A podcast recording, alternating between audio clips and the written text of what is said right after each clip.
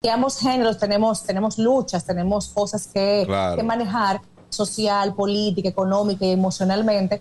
Y la mujer antes no podía votar, tener cuenta bancaria, decidir la anticoncepción, entre muchísimos otros aspectos. Y hoy en día sí podemos. Estudiamos, trabajamos, tenemos una autonomía, pero la mujer, a pesar de todo eso, aún tiene eh, temas que trabajar, porque actualmente tenemos mujeres en, en autoesclavitudes, esclavitudes físicas con el aspecto, esclavitudes con la comparación con otras mujeres. Hay mujeres que no se dan su lugar con respecto al sexo opuesto y el hombre machista se aprovecha, obviamente. Las mujeres también tenemos que trabajar el tema valorarnos, importantizarnos y autocuidarnos, porque nos hemos creído mucho el cuento de la mujer multitasking o la superwoman y esa capa nos está pesando mucho, porque estadísticamente la mujer está más enferma, con más ansiedad, con más depresión, más atosigada y Más cansada. Tra- yo trabajo, yo soy esposa, yo soy mamá, yo soy amiga, yo soy y, y como que nos enorgullecemos de todos esos roles, pero no hay tiempo libre prácticamente Claro. para ser nosotras. Entonces apelamos en este segmento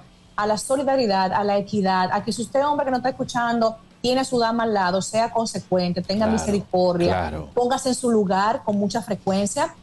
Y Que la viceversa. mujer moderna no la tiene fácil. Así a es. pesar de lo conquistado, ¿eh? El gusto, el gusto de las 12.